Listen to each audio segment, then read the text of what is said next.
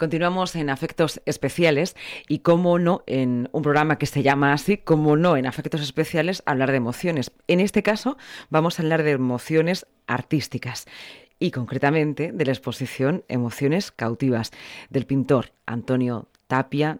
Es siempre un placer hablar con él y está nada, a punto, a punto, a punto de, inaugurar esa exposición en Cartagena, en el Murán, a las ocho y media. Está en este momento con nosotros, que ahí mientras está terminando de colocar las obras y prepararlo todo, nos ha hecho un hueco a la radio y, nada, y nos, ha metido en el Murán, así a todos. ¿Qué tal? Buenas tardes, Antonio. Hola, muy buenas tardes, Lucía. Pues estoy aquí ahora mismo disfrutando de uno de los sitios más bonitos de Cartagena, que es el Palacio de Aguirre, y estoy precisamente arriba en la Gambara, o en el ático, en el mirador, mirando la plaza de, la Merced y bueno, disfrutando de este, de este día aquí tan bonito que ha salido en, en Cartagena. Pues muchas gracias por llevarnos a la radio también ahí, ¿eh? que, que, nos llevas en tu teléfono y hablar in situ de lo que estás preparando. Es esta tarde la inauguración. El título ya de por sí nos llama la atención, Emociones cautivas. Tus cuadros y tus obras son muy emocionales. ¿Qué encontramos en estas?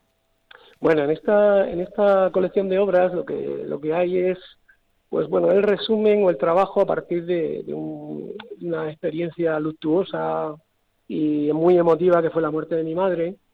Y en ella, en este trabajo, pues bueno, ella mm, falleció de una enfermedad degenerativa del sistema nervioso mucho, bueno, mucha gente las, padece hoy en día, ¿no? Y entonces, bueno, llegó un momento en el que yo no podía conectar con mi madre, ya mi madre no me podía contar lo que sentía y siempre a uno le queda esa pequeña espina dentro de conocer de conocer las emociones de la persona que se va, ¿no? Sobre todo cuando la ves que estás con ella y no puedes hablar. Entonces, bueno, de alguna manera lo que hice fue investigar sobre eso, pensar un poco y reflexionar sobre sobre este, esta forma de, obtener las emociones de ella. Lo que ella no me podía contar, buscarme otros sistemas para poder saber de qué iba, ¿no? Los pintores tenéis, eh, me gusta decir que varios idiomas, el, con el que nos comunicamos todos, pero luego tenéis lenguaje propio, que es el lenguaje que expresáis en, en vuestra pintura, con los colores, con las formas. ¿Esa fue una de las vías de comunicación? Sí, sí, sí, por supuesto. O sea, además cada artista con el paso de los años vamos creando nuestro propio lenguaje, nuestra forma de contar las cosas y, y precisamente en esta en esta exposición yo lo que he aprendido con, en estas circunstancias tan emotivas como fue este trabajo, ¿no? este fallecimiento, pues lo que me he dado cuenta es que realmente podemos cambiar de la noche al día todo ese discurso y toda esa forma de contar cosas. Esta exposición, por ejemplo, es casi toda en blanco y negro, porque realmente cuando estoy hablando de mi madre no quiero no quiero centrarme en la parte física del color, puesto que el color también desorienta, ¿no? O transmite una emoción, sino que quería era llegar eh, a ver lo que había dentro de ella. Solamente a través de una descripción un poco de, lo que es el físico de ella, pues voy reflexionando sobre las emociones, cómo van cambiando, cómo a partir de, por ejemplo, lo, lo que es la línea de los sólidos platónicos, que son los sólidos que son los, poliedros que utilizaban los griegos para describir cómo iba creciendo el, conocimiento dentro de las personas. Pues bueno, con toda esta serie de cosas, pues he ido mezclando y al final te das cuenta de que una exposición en la que uno habla de las emociones de su madre no puede ser solo de pintura. de pintura, escultura, eh, tinta, dibujo, eh, vídeo, instalaciones, mm, documentales, o sea, lleva prácticamente de todo, porque es tanta la emoción que uno siente que al final solamente con la pintura quedan infinitos matices por poder contar. Pues muy, muy interesante, la verdad, mientras te estaba escuchando también estaba ciertamente emocionada porque cualquiera que se acerque a esa exposición podrá entender también esas emociones y sensaciones que tenías en la relación con tu madre, ¿no? Relaciones eternas, porque de alguna manera están ahí siempre en nuestra, en nuestra memoria, ¿no? Pero también en las obras de arte.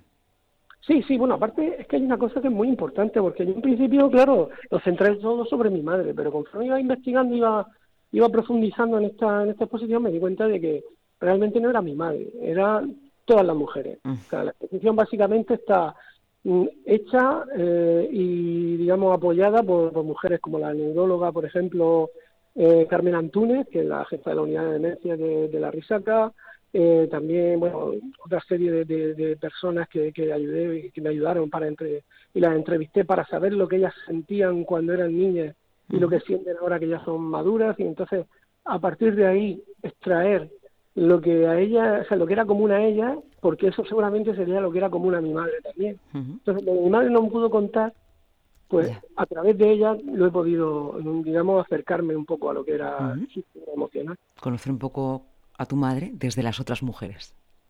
Efectivamente, efectivamente, porque realmente todas decían lo mismo. Yo de pequeña lo que quería era jugar, jugar y jugar, estar con mis amigas, eh, ser bailarina, quería pintar, quería tal. Y luego al final, cuando ya hablan de, en la segunda parte, en el segundo vídeo que hay documental de esto, pues hablan de, de que ellas, de, una vez que ya son mayores, que la vida pues le ha ido llevando por diversos caminos y tal, pero al final llegan que cuando creen que ya, ya son mayores, ya han terminado de trabajar y ya van a tener tiempo para ellas, para hacer lo que realmente querían, pues entonces han llegado los nietos y entonces tienen que estar echando una mano, con lo cual su vida es siempre, pues al final llegan a una conclusión que es la que todos llegamos, que viendo a los míos bien, yo estoy bien.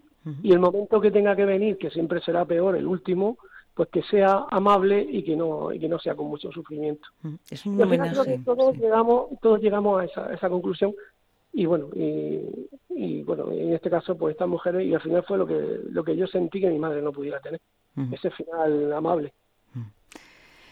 Pues eh, un homenaje a, la figura de tu madre, a la figura de las mujeres y también a ese rol de, mujeres cuidadoras, ¿no? que es, un rol muy, muy cultural, muy histórico, eh, que pesa eh, en, las mujeres y que no pasa en balde.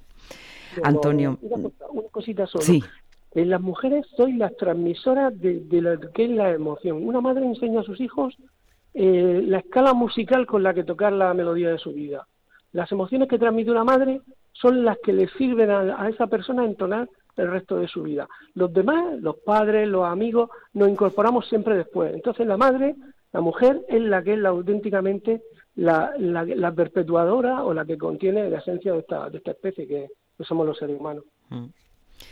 Poco, poco puedo añadir después de lo que has dicho. Simplemente darte las gracias por esta entrevista, por lo que haces y porque siempre nos emocionas. Eh, mediante tu pintura, tu lenguaje propio de, artista plástico y, siempre que te tenemos cerca. Te espero en los estudios de, de, Onda Regional, ¿vale? Para mirarnos cara a cara y seguir hablando de emociones, ¿vale? De acuerdo, perfecto. Pues muchísimas gracias por acordaros de mí y nada, ya sabéis que que aquí tenéis esta tarde a las ocho y media, tenéis vuestra casa abierta, que es el Palacio de Aguirre, el Murán, aquí en la Plaza de, de la Merced de Cartagena.